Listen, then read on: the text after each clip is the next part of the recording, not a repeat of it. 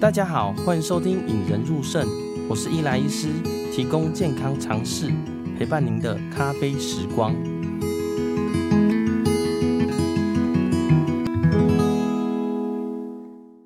我今天很特别啦，邀请到我的老师啦，也是亚洲大学产学长。跟生物资讯与医学工程系的老师，我他在其实在我的写论文的帮助我很大啦，也是一个我很敬佩的老师啦。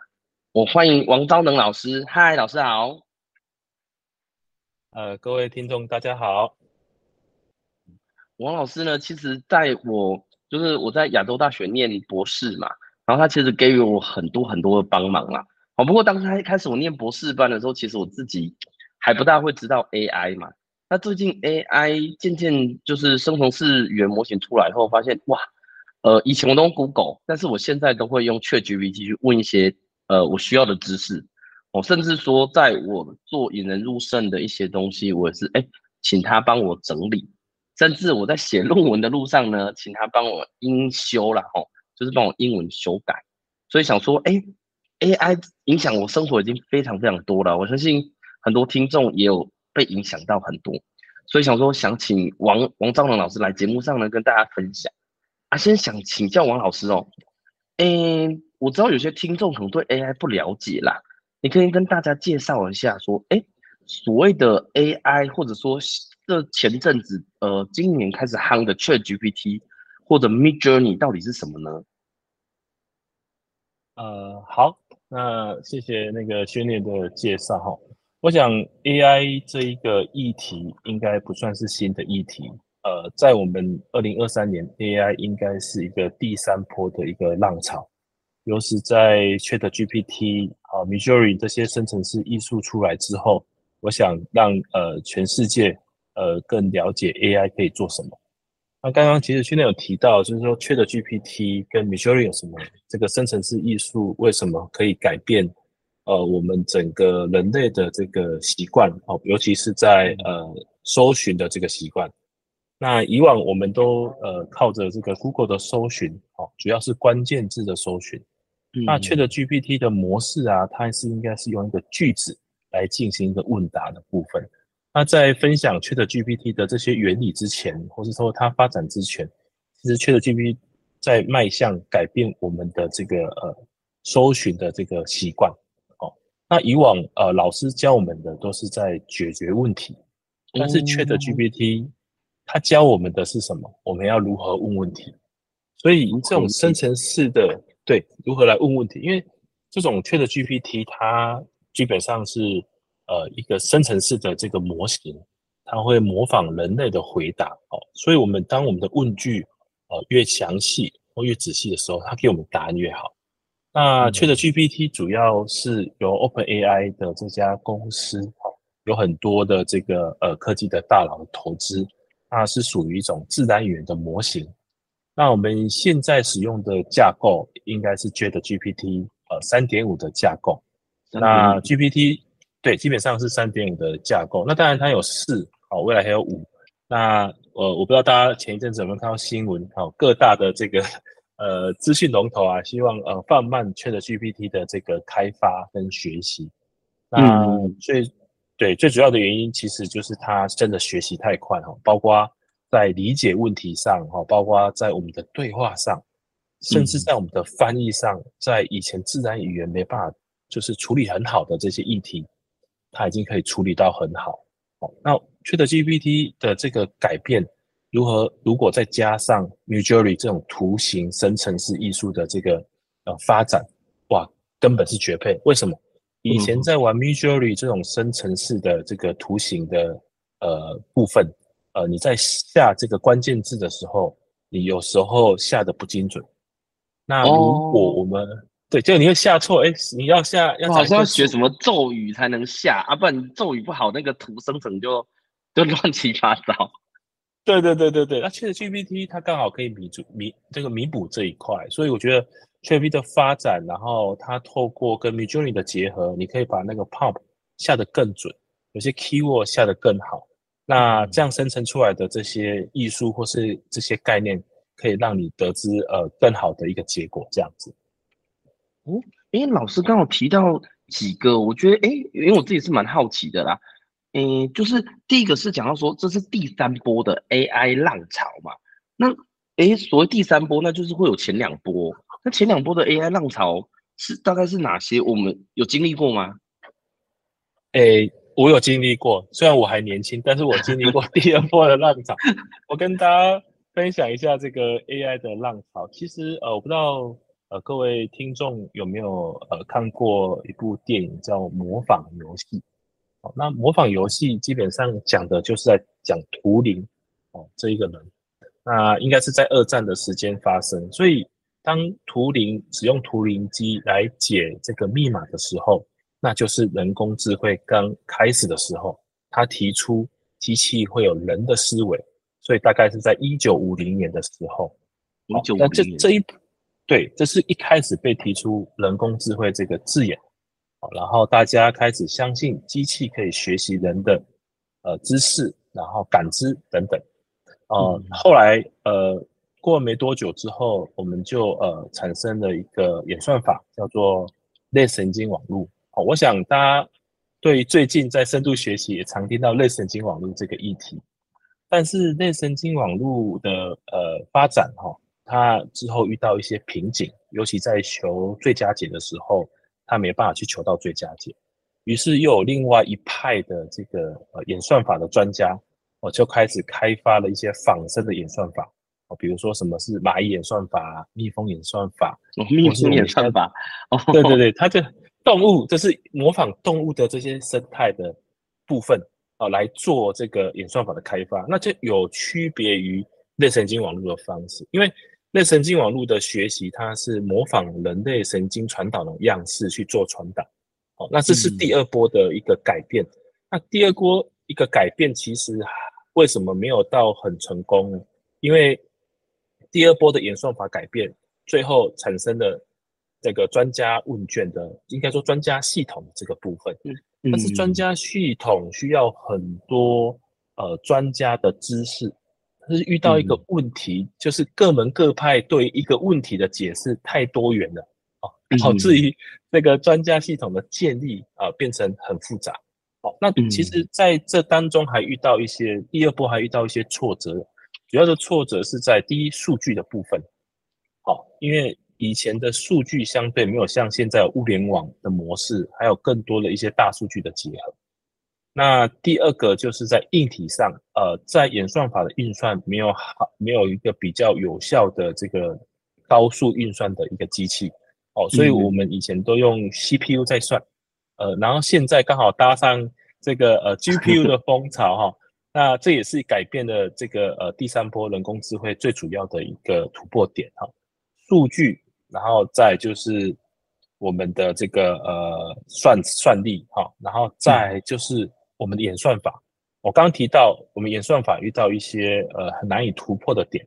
那第三波跟第二波的差异，基本上这是三个很大的差异。因为深度学习的开发可以解决掉以往之前呃可能在我们的传统的机器学习或是呃或者是资料探勘的这些模型没办法解决的问题。那这是呃三波的这个人工智慧的这个呃发展。那我刚好是落在第二波，就是大家都不玩人工智慧的时候，我反而是群去学习。哦，那在学习当中，刚好没大概隔了两年，大概二零一四年之后就进入到深度学习的这个领域。哦，所以刚好搭上呃这样的一个呃机会，然后来开始突破。那接下来我觉得还会有一个更好的一个呃，就是人工智慧的发展。除除了现在的生成式。AI 以外，未来在几何深度学习是下一个 AI 的风潮，这样子。诶，诶，老师刚刚说第一波是一九五零年图灵嘛？啊，第二波就是 Neural Network，就是在诶那个类神经网络出来。啊，第三波就是二零一四年的深度学习，就包括现在的生成式语言模型嘛。对对对对对对。哦，啊，下一波是什么？几何？诶，几何学习吗？还是？几何深度学习，这是我一直觉得，因为，呃，这是也跟各位听众跟学生分享，就是说，在我们呃人工智能的开发，当然现有的数据基本上我们可以理解的就是文字嘛，对不对？嗯嗯，然后数值、影像跟讯号，好，但是这些目前的深度学习对这样的数据议题已经解决的很好了，好，那也生成的很好，但是它的最全部的重点还有一个，它是比较难以解释，因为现在人工智慧大家都知道它是一个黑盒子，大家往这个可解释的人工智慧来做发展。哦，那我刚刚提到的几何深度学习，它是利用图论或是几何图形哦，非这些刚刚提到这些数据形态的这个样态呈现，那它是有机会来做一个可解释的人工智慧的深度学习的一个样态。那这一对于未来的发展，我可以更好的原因就是说，当我们知道哪一个呃在图论上哪一个节点有问题，那我们可以针对这个问题来做改善。或是来做学习，让我们的 AI 的这个呃模型更趋近于人的知识，这是一个很大差异。哎、哦，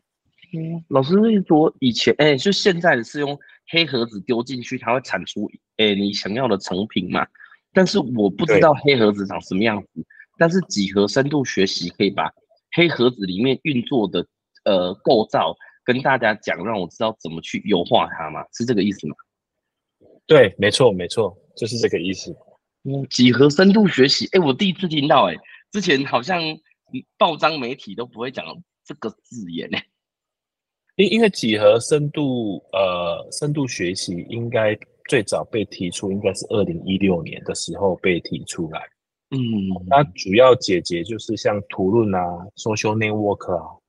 或是一些热图啊，这因为这些数据的形态跟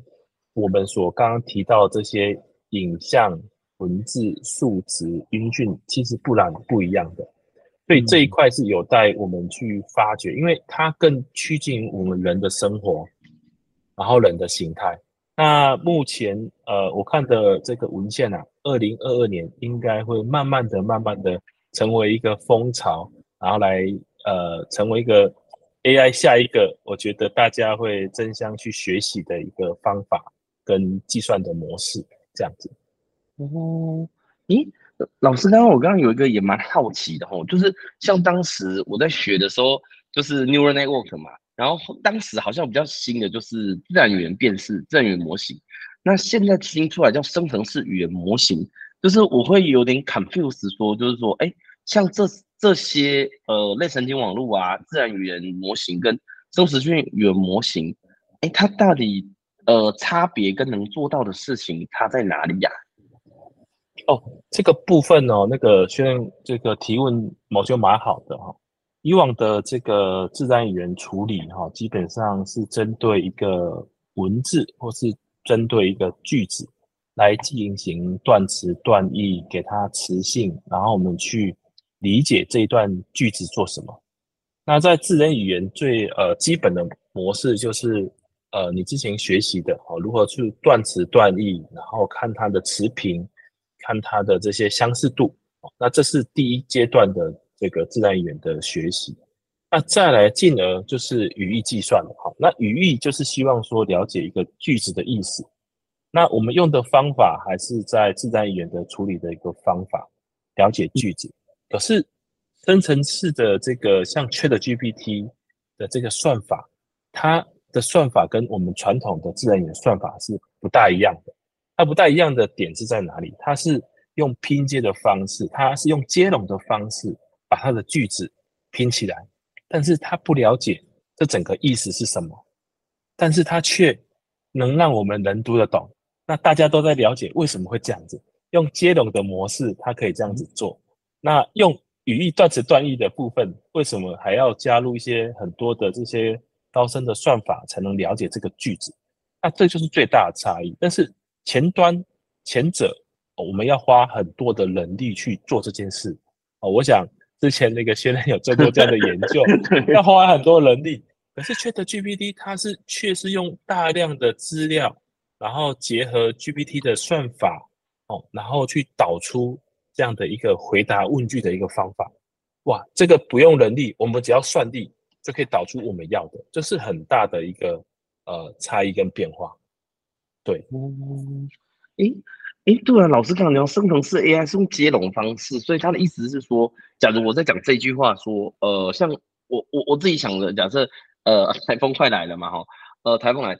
天在下雨，我的意思是要讲天在下雨，但是生成式 AI 是天，那下一个字就是在，那再下一个字再写下，然后再是雨，但是他根本不知道他讲的是什么东西，是这个意思吗？哎，大概是这么，因为他比如说天在下雨。那天他就会去开始搜寻他下一个文字哦，在，然后他的几率分数是多少，然后选出他最高的几率的分数，然后帮你填填上来，所以你就变成天在，对不对？然后再就是很多文字再去再去选它的几率，然后他就会选下哦，那下就是他下一个几率，所以他用这样的模式把它拼起来，所以它是一个无监督式的一个学习模式。它是用预测下一句的模型，然后去做。那当然，因为 G ChatGPT 它主要是一个 Transformer 的一个架构。什么是 Transformer？它是迁移的这个模型训练，所以它可以把一长串的文字变成序列，然后去做呃这个比较，我们把它叫做学术叫做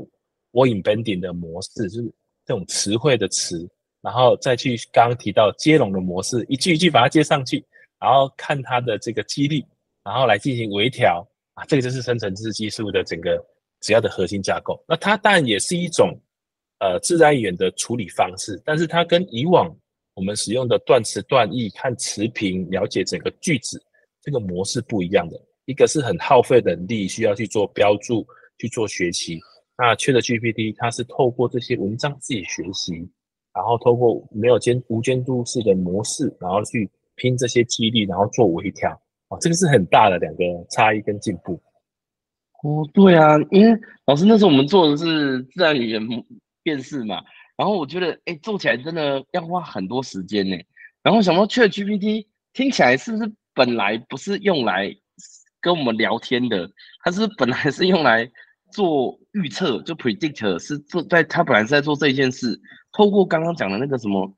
Transformer 哦，Transformer 是像变形金刚那个字嘛？对对对对对，没错没错。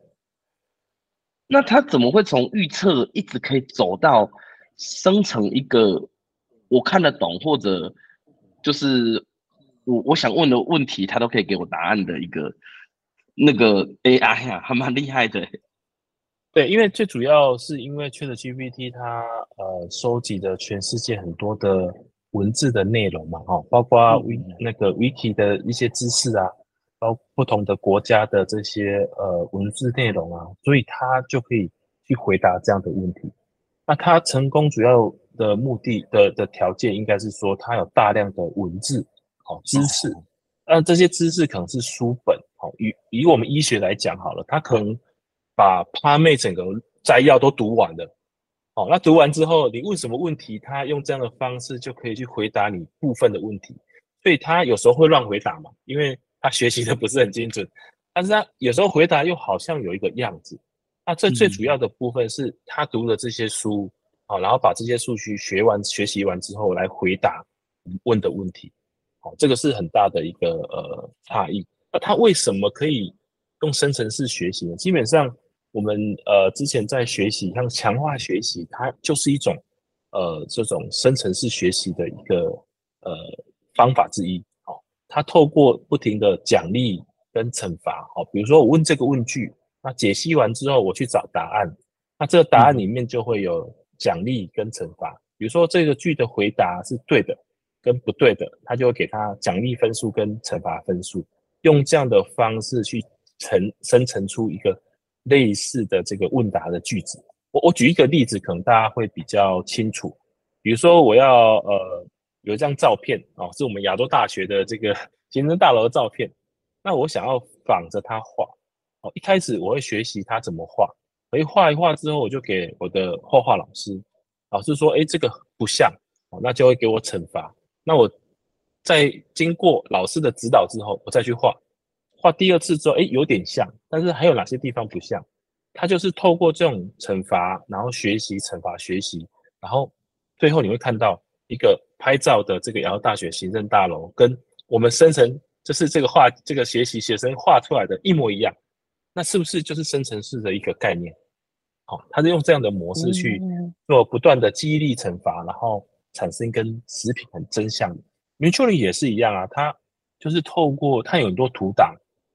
然后它透过你的 keyword、你的这些 prompt，然后去下载、去发现、去这个呃，你去下这个指令的时候呢，就去咏唱这个指令的时候呢，它就从这些图片去学习。而但你看哦，像我是从 Midjourney 可能。第三版我就开始玩，它长长出来根本没有一个人的样子，它的手指头都会坏掉。对，对呀、啊，对啊。你看现在 V 五哇，这个真的长得真的是很漂亮，然后这个人真人跟假人你分不清楚，所以它透过不同版本的学习，代表它有更多的数据，然后更多的这些影像，甚至你这些在我们问答中间的这些对错，它都学习进去，哦，导致于它。版本越高，它越是趋近于我们要的这样的一个数据，越真实啊，应该这么说。那这也是生成式这个 AI 最主要扮演的角色，它就是可以去生成一个类似人类生活所需的这个，包括是问答系统，包括是影像哦，还有很多人把它，我记得还有用用在那个呃室内设计哦等等，甚至有人用在医疗哦都有。我觉得这个就是一个生成式。呃，一个 AI 的年代的这个到来，然后大家可以应用这样的工具去那个发挥它各自在不同呃产业、不同这个呃学术也好、产业也好，或是这个呃这个生活也好，然后演变出很多的一个应用这样子。因为老师刚刚讲他这样子，就是呃借由惩罚跟奖励，哎，我觉得我们人类好像也是这样哎。例如说，我们什么都不会的时候，就是。呃，当你会讲一串话的时候，他觉得你 OK，他就跟你拍拍手，不就会给你奖励。按照不 OK 的时候，他会觉得，哎，你怎么在讲什么？当我们这样一直不断学习的时候，我们渐渐就学习一段话，甚至例如说，呃，我就学一些知识，发现，哎，这个知识比较符合我们认知上的，他就会奖励，然后就一直在不断加强。哎，人类好像是不是也是长这样子啊？对对对，其实，在生成式 AI，它其实因为它的底层还是用类神深度类神经网络的概念去去做嘛，那它其实很像小 baby 啊，或是说我们学生在学习知识也一样啊，我们都会考试嘛，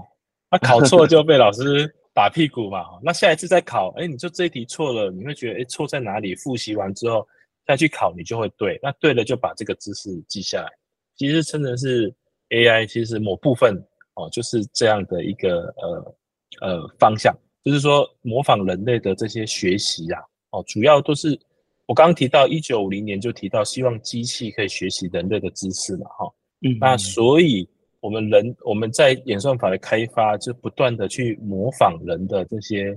智慧，然后如何来处理这些复杂的这些任务，当然人还是最厉害的，你看我们一想就知道，我们一记就就会记很多，但是。我们如果把这些知识可以透过生成式 AI 的方式记录下来，那它就可以一直传承。这也是我一直在推 AI 或是数据科学很重要的一个呃重点。为什么？因为以往我们老一辈的知识，我们如何透过怎样的一个方法把知识传承下来？以前是用文字，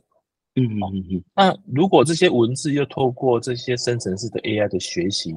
那变成一个问答的回答，那未来是不是这个生成式 AI 的这样的一个系统，可以累积世世代代的这些知识，然后回复我们历年来或是可能百年来的这些知识的一个问题的回答？那是不是 AI 就可以传承这些知识，而不会只是单纯的文字的传承，而不是一个经真正经验的一个传承这样子？哦。我懂，因为文字其实是一个呃我们的载体嘛，知识或者认知的载体。那其实以我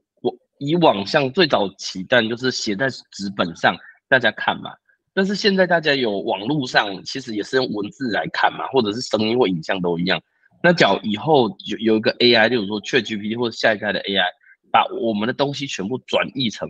某个载体哦，文字的进阶载体。所以以后我们就会从这边得知我们的知识，也会比较有效率吧？对，所以怎么问问题，变成现在很重要的课题，因为以前的学习都是在解决问题，老师问你说一加一等于多少，我们去解这个题目。但是我们现在反过来问 ChatGPT 的是，为什么一加一等于二？哦，那个问法是不一样的，所以这个整个在思考思维的呃方式上，或是整个这个逻辑上，我觉得会有很大改变。那我觉得学会如何问问题，也是呃现在很重要的议题之一，因为很多人现在还是在用 keyword，而不是一句话的问问题的一个模式。哦，这个是是。很大的一个差异，嘿，嗯，老师是说，就是说，像例如像哦，诶，我不知道是不是这样理解，就是例如说，像以前我要找哦，呃，台中好吃素食餐厅，我可能就打几个 keyword 上去，然后让 Google 搜寻。所以现在或许我要问的问题是说，台中有哪里有好吃的素食餐厅，是这个意思吗？还是说我要再问更深刻的问题，就是说有好吃的蛋奶素餐厅 还是什么？哎，其实这个就是一个很好的议题，因为以前如果我们真的在寻找一些美食的话，我们只会选台中美食，哦，对不对？啊，对对对对对对对，还会加一个那个 hashtag，对对对对，然后可能后面再加一个，比如说台中美食，然后素食，哦，可能对对对，你的搜寻是这样。可是现在的方式就是你刚提到的这个方法，我想要去台中吃好吃的素食美食。请推荐我几间那个店，哦，类似这样子，或几间餐厅。诶，这是一个很完整的句子哦。这个是一个很好学，因为我我我自己觉得现在的尤其学生他在问问题的时候，他只会单字性的问，但是这些单字性的问，他凑不出一个句子好好的问。那我觉得生成式的 AI 出来之后，应该好好可以训练这一块，而不是只是说，呃，比如说老师，我要我问你哦。台中素食哦，餐厅啊，那但是它它主词动词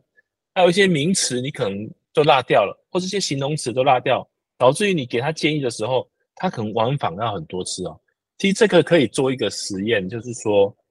你跟 ChatGPT 会问问句的人跟不会问句的人，他的往返次数几次之后才会得到答案。我觉得这是一个很好玩的这个议题，但。哦如何问问题是一个要训练的啊。刚刚我提到这些部分，就是说一直训练自己要有一个运算电脑运算思维，或是一些运算逻辑思维的模式，然后去组织一个句子。然后我想，不管是对于电脑，或是对于未来我们在问长辈，或是我们要求知的这个路程上，会有很大的帮忙。嗯，那这样子问问题，那像例如说，像好，我我是医医疗界的人嘛。所以意思是说，例如说，假如我想要问说，诶，最新有什么移植肾脏移植的呃方法可以改善病人的死亡率？我就是会把这句话全部是呃拿下去问他，会远比我来写说，呃用中英文都一样，就是呃肾脏移植，然后死亡率，然后这几个字 keyword 会原，他会给我呃比较好的 feedback 嘛？哦，会。但是你问这个问题，其实问得很好，因为以前在我们传统的这个资料库的搜寻里面，基本上它的定义是用 keyword 在搜寻，对吧？嗯，所以你刚为什么我我们会养成 keyword 的搜寻的主要原因是希望符合资料库的搜寻的原则。哦，那但是现在的这个资料的搜寻已经改变了，它不是只有关键字，然后去 match 这些资料库。它可能是一个句子的理解之后，到资料库找到一个，呃，资料库或是我的知识库去找到一个相对符合你要问的答案。那这个思维是不大一样的哦。所以你刚刚这个问题问得很好，就是说，如果是在传统的资料库里面问你的 keyword 问句，它可能找到会是对的。那如果是以整段句子问这个传统资料库，它可能会打出答答出来的结果可能是不是你预期的。哦所以这个是一个很大的一个差异，也是我们这个世代的转变。那当然，你要问资料库用 keyword 去问，当然它还是需要很多。我刚刚提到很多能力、很多知识、很多专家，先去把这些关键字把它先隔开，或是去处理掉，你才会得到比较符合你的答案嘛。但是现在生成式 AI 不是，它是你的问句，它理解你的问句之后，哦，它就赶快去它的知识库哦，现在已经不是资料库，它是一个知识库，可能是书，可能是图，可能是一些讯号等等，他找到了一个符合你要的资料，然后 pass 给你，然后还帮你整理哦，这是很大的差异哦，哎，嗯，诶，那像这样子会影呃 AI 这样子问问题的方式或运作方式会怎么样影响到我们一般人呢、啊？就是非呃非工程师啊，非非使用这些机器的人，我们一般人会受到什么大的影响呢？其实这个一般人的影响，我觉得，呃，这是我自己一个呃感觉啦哈。我觉得科技始终来自于改变人的习惯，哈，所以我觉得对，因为你想科技每每一个科技的发展，包括我们提到 iPhone 手机好了。以前大家也没有想说 iPhone 手机或是智慧型手机，它变成一个电脑。所以，我们从传统的手机要到智慧型手机的时候，其实我们是不习惯的，对吧？哎，对。包括使用，好啊，包括这个怎么打电话，包括还有一个安装软体，根本是无法想象。可是你现在看，普遍上大家都是已经使用智慧型手机。好回到我们生成式的这个 AI 的搜寻，我觉得这是下一代的突破。为什么？因为早期我们的学习，哦，就是打关键字搜寻。那现在从关键字到句子的搜寻，其实是一个新的一个学习的转变。那这个转变是更好的，因为我们会更会问问题，然后更会知道如何去解答问题。那这会带来我们什么样的改变呢？基本上我觉得会更好，因为我自己觉得。关键字的问答会让你在问问题上面的时候，会只会固定的词汇的组合去问出一个问题。那现在生成式的这个问答是一个完整的句子来问一个问题，这样的逻辑思维可以让我们要解决、帮忙解决问题的人更了解他的议题。那当然，这种生成式 AI 的出现，我想这个确认下一个问的问题应该是会不会？影响其他人的工作啊，对对对对对对对，对，那它改变了人的这个呃搜寻习惯，但有些事情哦就会让 ChatGPT 或是这些生成式 AI 来部分取代。那我我一直觉得这些科技的发展也好，或是生成式 AI 未来的发展，它其实不是想要去呃代替掉某些人，而是我们可以想象的，它是你的助理。是一个很好的帮手，但是这个帮手你要怎么用它？哦，第一个你就是要学习怎么去问问题嘛，然后说出一个完整的句子，这个句子是表达你要问的问题。我想这个改变对大家就很像拿传统的这个手机变成智慧手机的那个痛苦一样，但是你只要能享受。到智慧型手机的这个方便性的时候，当然你就会享受到这个生成式 AI 带来的这些呃方便性，好，跟这些知识性。好，那刚刚提到就是说哪些人会被这 AI 取代？我觉得这个不是要取代，就是说当你不一直学习新的知识、新的科技来当做你的助理的时候，你可能就会被取代，嗯，或是你可能会就是在传统的这个。呃，事情上面被这个 A A I 超越，好，但是 AI 它是一个助手，它但是它不是会替代一个人，或是替代一个呃工作来帮你，好，我觉得这个是不一样的一个思维模式，就像手机一样，手机是这个电话的使用是让你通讯更方便，好，它也是一个助手，未来生成式 AI 不管在图形啊、问答。甚至在设计啊、医疗上面的应用啊，基本上它是一个好的助手，来协助各个不同的产业的发展。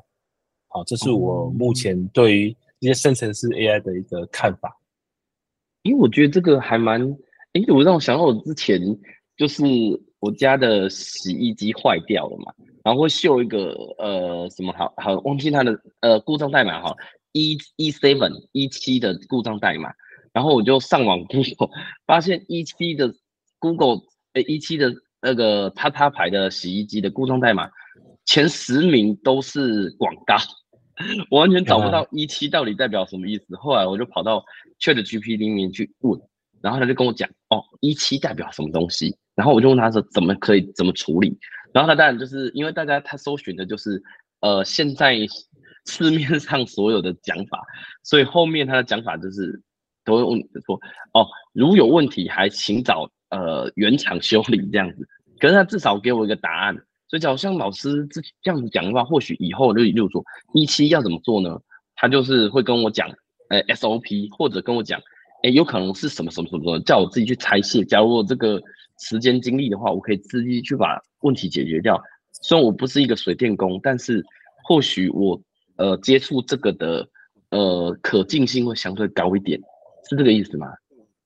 对对对，我我举几个例子，可能大家会。呃，更贴近于大家的生活，就是像以往我们在使用 Excel 的时候，我们需要排版，需要去做加总，需要做公式，其实我们都要翻书，不然我们就要去去 Google 里面去找，可能连关键字都不关键字都不知道怎么下，也有可能遇到这个问题。欸、可是你跟 ChatGPT，你只要形容你要解决的问题，它可以帮你找出这些 SOP 怎么做，哦，这是第一个。那第二个，我再举一个永续，现在永续都需要做一些呃低碳的这个盘查，那它也可以，你把这个叙述叙述进去之后，它可以帮你建立成一个表格，那是不是也帮忙你整理数据？所以这个 ChatGPT 跟我们的生活越来越贴近的原因，就是说它可以很快速的去帮你整理出你可能接近你要的答案，或是你把一些我们不常用的一些指令语法哦，甚至。我也使用 ChatGPT 教学生怎么去写程式，哦，那他也可以把程式码生成出来，然后还是对的，所以这一个已经慢慢的呃，我觉得取代一些知识性的部分。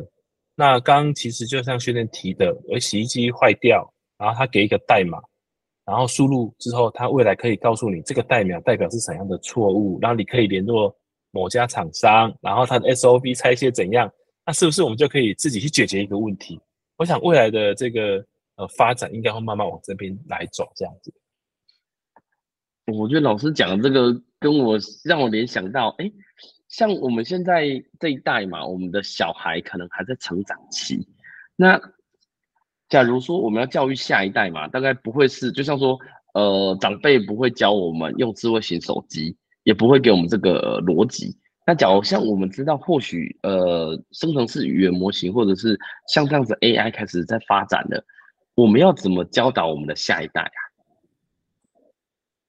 其实那个学员问我这个问题啊，问的很好。对我来讲，就是其实你要想哦，现在的小孩子接触这些科技啊，不管从他的 social network 这些 app 来讲好了，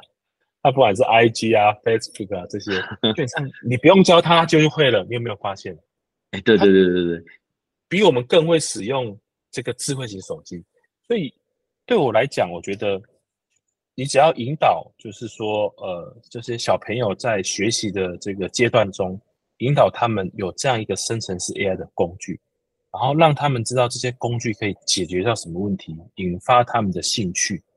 然后自然而然他们就会栽进去去了解，原来生成式 AI 这些工具可以帮助他。很多事情，包括我之前其实，在高中的演讲有提过，如何用生成式的这些 AI 来帮你整理你的这个呃自我学习的评量，哦，然后他们就觉得很有趣，他们就开始去了解，诶，如何透过 ChatGPT 自学，然后如何透过 GPT 复习，他他他知道这个，就是我们带领他知道说，生成式 AI 可以做哪些事情，然后可以帮忙他什么事情。他自然就会开始去深挖，然后去了解。我觉得这是一个学习的一个过程。就像像我刚刚提到，你刚刚提到就是智慧型手机，其实老一辈也没有教我们智慧型手机怎么用。哦，那那我们也没教小朋友智慧型手机怎么用，但他们拿起来用的都比我们还好。代表我们已经勾是智慧型手机对他来讲是一个诱因，他已经产生兴趣的。所以，呃，对我来讲，我觉得如何让这些小朋友对于生成式 AI 的工具产生的这个诱因跟兴趣，我觉得这是最主要的部分。第二个部分，我觉得要让他们呃进去学习的时候，就是要让他们学习提问题的这些技能跟知识。就是说，当这些诱导这些小朋友如何去提出他想要的问题，我觉得这也是生成式 AI 的入门的一个门槛之一。诱发他如何去问问题，然后如何用生成式 AI 的工具来解决他的问题，培养在他这样的一个呃，就是学习之后，我想未来他自己会就可以自学，甚至可以演变出我们无法想象的一个更好的一个应用，这样子。哦，诶，对，我觉得真的这样让我想到说，其实，因为，之前不知道是呃看一些报章杂志或媒体上面有写到说。呃，接下来他们都是软实力，就是呃一直要不断学习嘛。但我们这一代应该都是这样啊，就是大学念完书的知识绝对到现在是不够用的，都要不断进修。对他们来说，可能就是这已经是呃这辈子都要的功课啦，就是 提出问题学习，提出问题学习这样，感觉是他们这辈子都要学会的东西。对啊，因为我我想我们这一辈都是在。老师出问题，我们解决问题。哦，对对对对对，我们的下一代应该是他们自己会提出问题，然后寻找如何解决问题，这样才会更进步嘛，对不对？嗯嗯嗯嗯，对对对。诶，那还有一个小问题，就是像像我是一个医疗从业者嘛，或是像我们医疗老师也算是产业界的人嘛。那像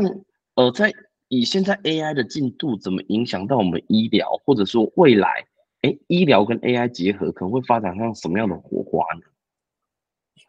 我觉得那个 AI 跟医疗这个嗯研究蛮广泛的。那我先收敛回来，我们这个生成式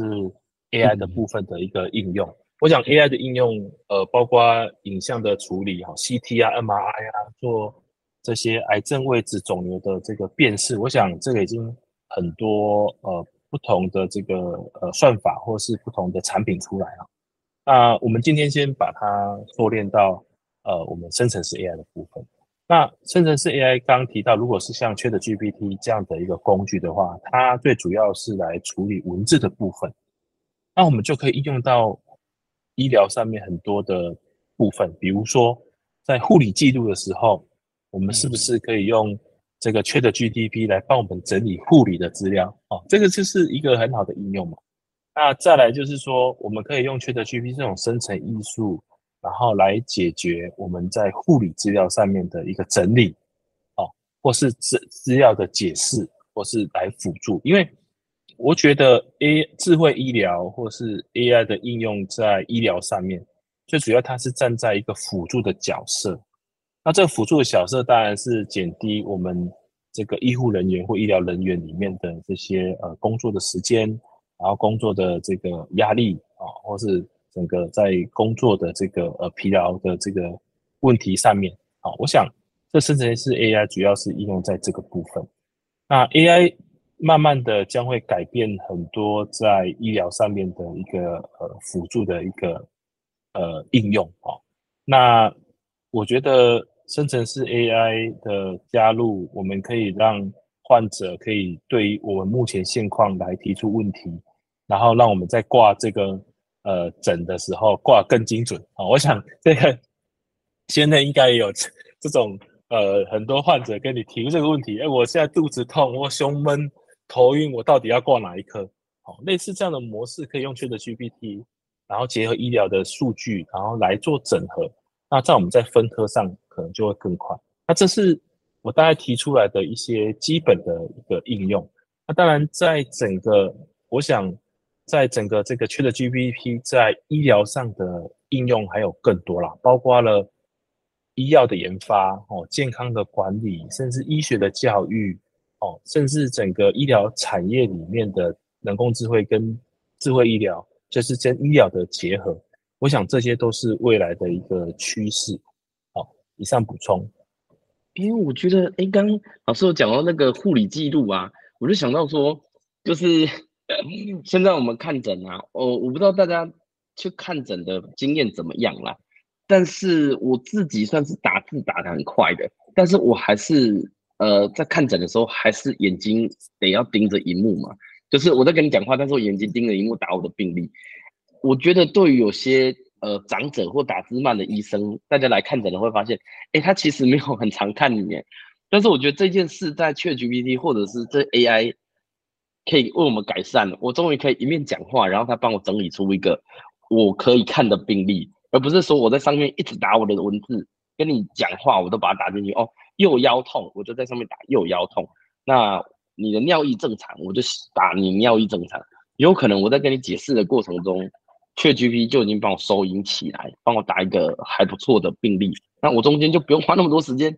再给你打病历，就是你来看诊，结果你我眼睛跟你对到的时间真的蛮少的，我觉得这样对病人也不是太尊重吧。对对，因为刚刚宣任提到这个，因为长期呃，我跟宣任还有肾脏科的医师团队，就是也蛮多的这个研究上的合作。那其实刚刚提到，除了刚刚提到这些应用以外，我觉得像。ChatGPT 在医疗应用可以提到卫教的部分，比如说患者在、哦、对，在交流问题的时候，每次说呃这个腹膜透析应该要怎么做啊？一那个血液透析要怎么做啊？啊，如如果这些问题可以结合这种 ChatGPT 的这种问答机器人，把这些知识放进去，那他就可以给他一些就是卫教的知识的回复，那可以减轻医疗人员的这些回复的工作。那另外一个，如果更有知识性的，我们是不是像我知道宣任整整理了很多肾脏科的这些呃医疗知识？那如果可以透过 ChatGPT 的学习，然后可以变成一个医疗文件的查询哦，或是说诊断的指南，或是用药的指南，我觉得这也是一个很好的一个应用。那刚刚提到像这种护理记录，或是刚刚提到这些呃医病的这些记录哈，基本上我们可以。协助病例整理跟摘要，我觉得，嗯，这个都是对于医疗上面可以减轻很多医护人员跟医疗人员的一些呃 loading 这样子。哦，对，老实讲，这个我就觉得，因为当时我在哎以前的时候有写一个医疗元宇宙啦，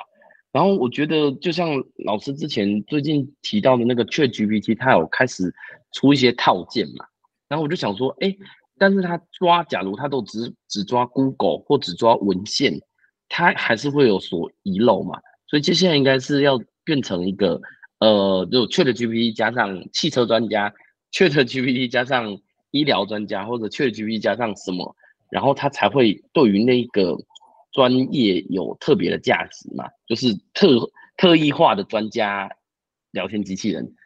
对，我觉得，哎，老师刚刚这样提，哎，我觉得这是蛮有，因为目前我引人入胜讲出来的都大部分还算正确吧，哦。但过了十年不见得正确，但是现在看起来都还算正确。或许把资料喂养给他，他讲出来是比较正确的回答吧。至少比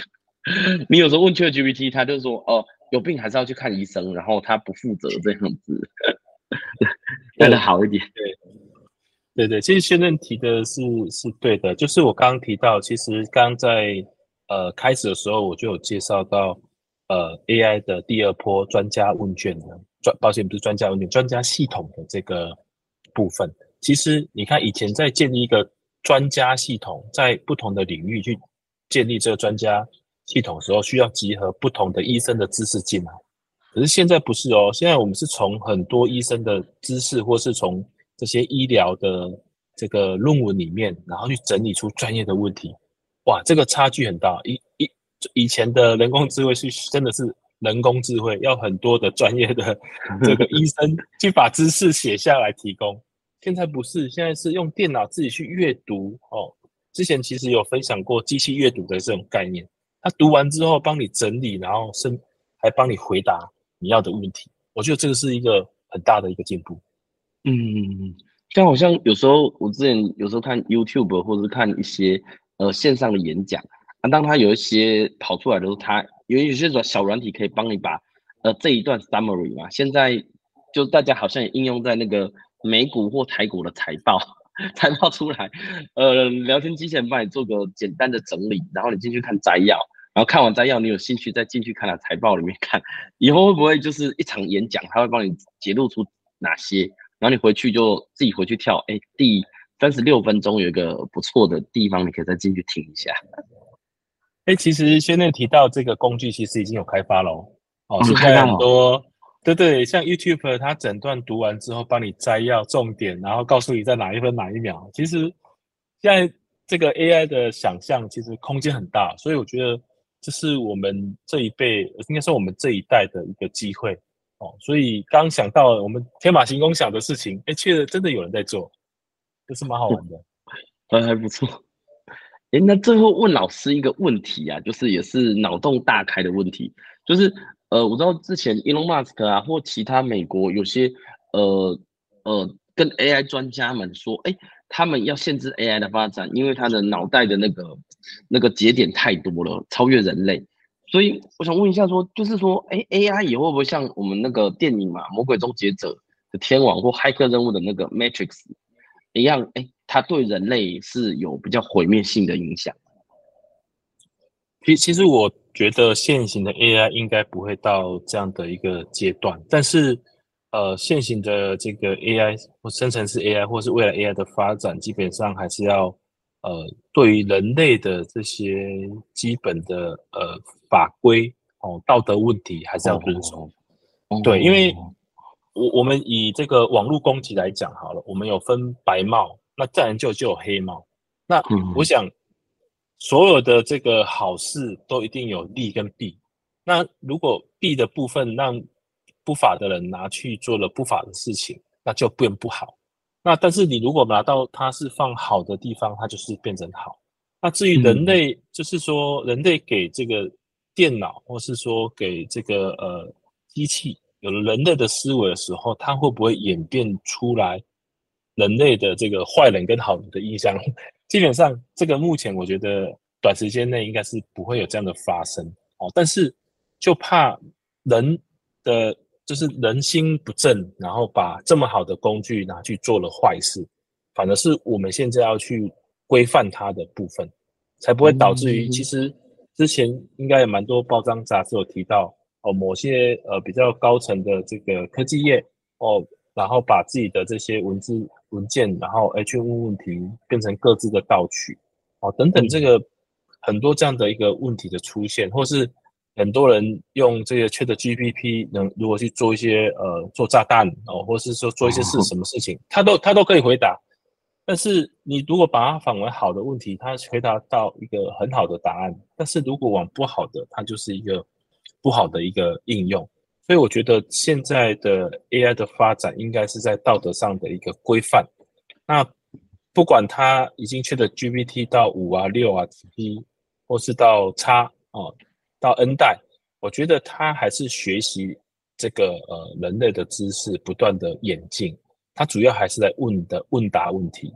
他还没有到一个可以自我思考跟这个思维的这个部分。这是我我觉得看近期来这个 AI 的一个发展。但是我们要去呃警惕的是说，当有这么厉害的一个专家让我们回答的时候，他什么都可以回答的时候。所以他好也可以回答，不好也可以回答的时候，我们就要更注意去使用这些工具的人，他是存好心，还是说他想要拿这些工具来做一些不好的事情？我觉得这是当务之急。哇，这个哇，感觉是一个很难的大宅问呢，因为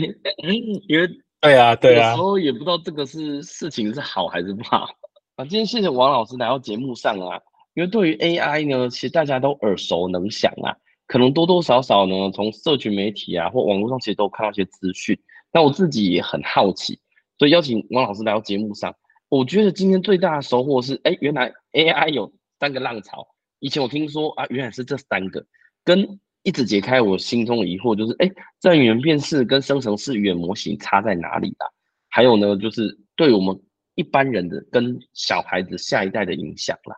那今天谢谢王老师到节目上啊，呃，也假如大家觉得这一集不错的话呢，也欢迎到 Apple Box、KKBox 或 Spotify 留下五颗星跟你留言啦。也欢迎来到我们的 FB 或 IG 的粉丝团，搜寻引人入胜就可以找到我们的。那最近有越来越多人呢，其实有私讯给我一些问题啦。那当然你的问题呃很小的话，我可以在线上帮你处理。好，但是我基本上不会接受线上看诊的，就是很多人会。把你的病历通通丢上来，在那些问，那这个部分我就比较不会回复你。那有些人呢，会用一个非常非常大的问题，那我觉得假如问题不错的话呢，会把这个主题做成一整集的 podcast，或是呃在某些时候回答大家的。好，那今天谢谢王老师来到节目上，谢谢大家，拜拜，拜拜。让我们培养胜利思维，拥有幸福人生。